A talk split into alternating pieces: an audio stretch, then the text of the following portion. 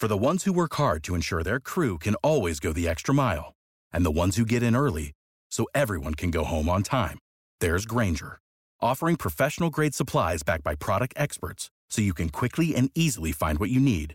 Plus, you can count on access to a committed team ready to go the extra mile for you.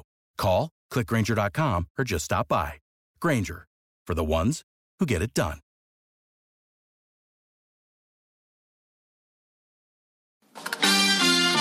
Votre rendez-vous avec la nouvelle solution fibre sécurisée de Bouygues Télécom Entreprise. Bouygues Télécom Entreprise.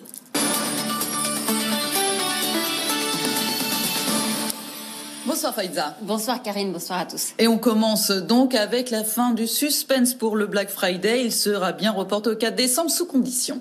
Oui, hier Amazon France a accepté de le décaler. L'ensemble des acteurs du e-commerce, de la grande distribution, les commerçants se sont mis d'accord avec Bercy pour repousser cette opération d'une semaine.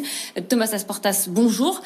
Comment est-ce que Bercy a réussi à convaincre les commerces alors qu'il tenait à rouvrir pour le Black Friday? Alors effectivement, euh, Faiza, Bercy salue un accord unanime pour décaler ce qui est la plus grosse opération euh, commerciale de l'année. Bruno Le Maire salue l'esprit de responsabilité et de solidarité des commerçants.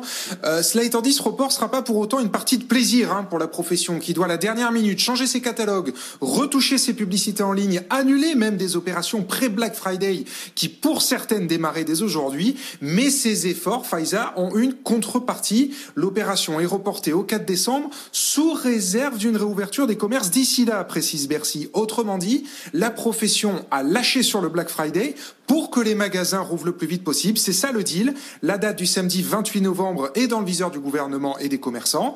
Emmanuel Macron devrait l'annoncer mardi prochain. Le chef de l'État s'exprimera à 20h pour exposer les nouvelles règles sanitaires des semaines à venir. Mais est-ce qu'on en est sûr, Thomas? Est-ce que les magasins vont bel et bien rouvrir le 28 novembre prochain eh bien, euh, le, le, on n'a pas encore le, cette, cette certitude-là. Tout va dépendre en fait de l'évolution euh, de la situation sanitaire d'ici euh, lundi à, à, mardi prochain. Mais au vu de la tendance et au vu des derniers indicateurs euh, disponibles euh, vis-à-vis du, du, du, du, disponible pour le, le gouvernement, eh bien, on se dirige vers cette date-là si cette tendance se confirme.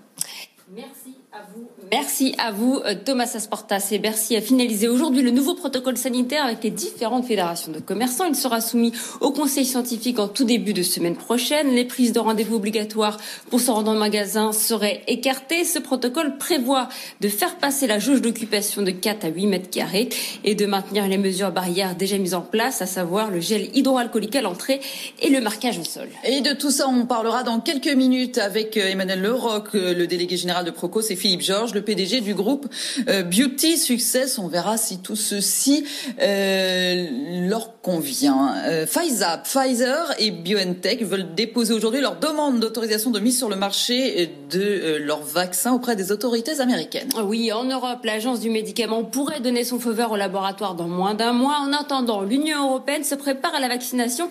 Elle a déjà commandé des millions de doses auprès de Pfizer, mais aussi de l'allemand CureVac, montant de la facture plus de 8 milliards d'euros. Le détail avec Hélène Cornet. 15,50 euros la dose du vaccin anti-Covid développé par Pfizer et BioNTech, sachant qu'il faut deux doses par personne pour que la vaccination soit efficace et que l'Union européenne en a déjà précommandé 200 millions avec une option de 100 millions supplémentaires. L'addition revient donc à 4,6 milliards d'euros. Parallèlement, l'Union européenne a accepté de payer 10 euros la dose, celui de la biotech allemande CureVac, 4 milliards supplémentaires. Ceux de Sanofi, Johnson Johnson et AstraZeneca affichent des prix plus bas à moins de 10 euros la dose grâce à des techniques de développement plus courantes, un prix qui se rapproche de celui du vaccin contre la grippe. Si celui de Pfizer est le plus cher, c'est qu'il fait la course en tête et qu'il pourrait être le premier à être commercialisé. Dans ces négociations, les gouvernements ont finalement assez peu de marge de manœuvre face aux dégâts sanitaires et économiques du Covid-19. Il y a urgence à acquérir des millions de doses le plus vite possible.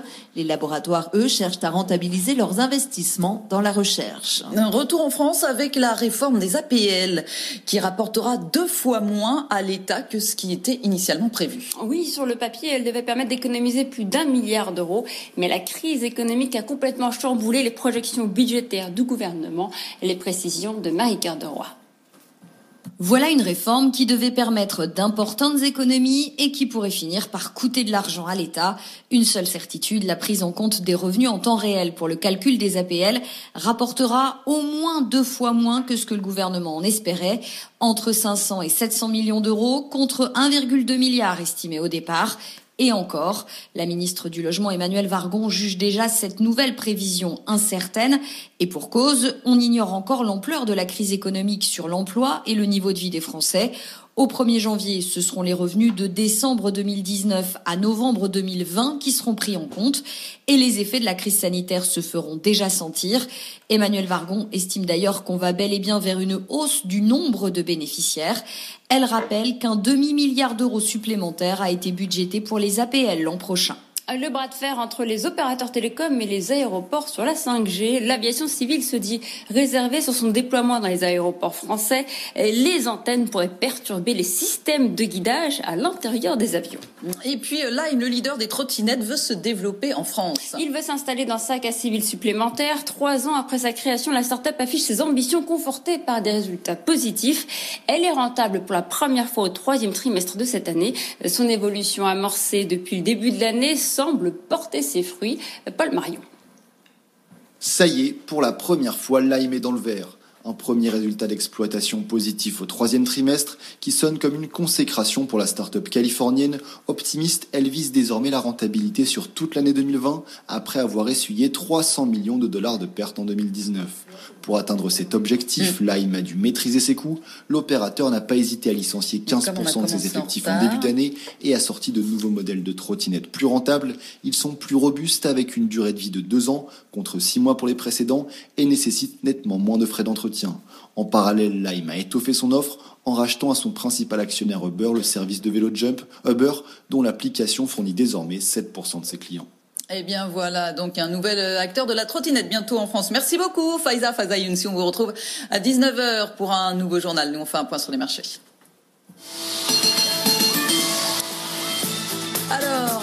Ça s'est plutôt bien passé. Euh, aujourd'hui, on termine la séance avec un CAC 40 en hausse de 0,29% à 5490 points. On va aller voir du côté de Wall Street comment ça se passe. Bonsoir Sabrina Quagliozzi.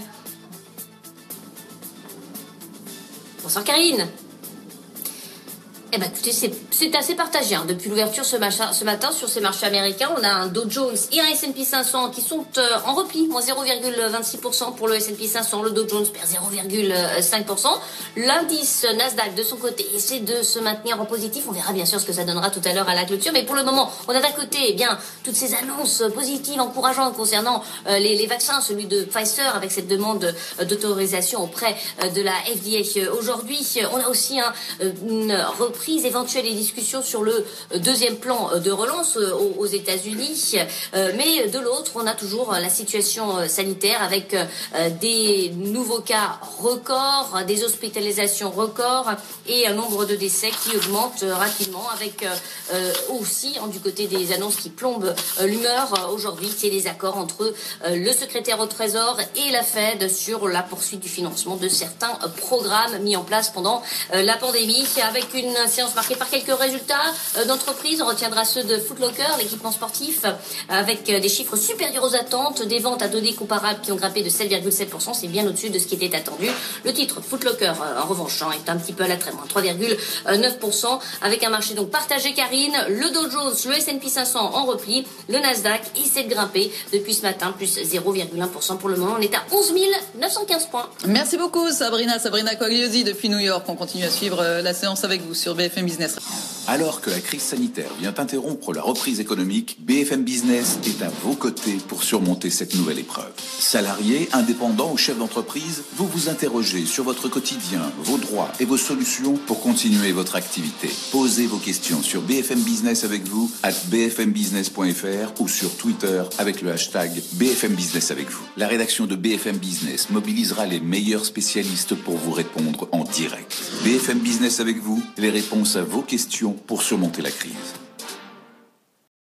For the ones who work hard to ensure their crew can always go the extra mile, and the ones who get in early so everyone can go home on time, there's Granger, offering professional grade supplies backed by product experts so you can quickly and easily find what you need. Plus, you can count on access to a committed team ready to go the extra mile for you. Call, clickgranger.com, or just stop by. Granger, for the ones who get it done.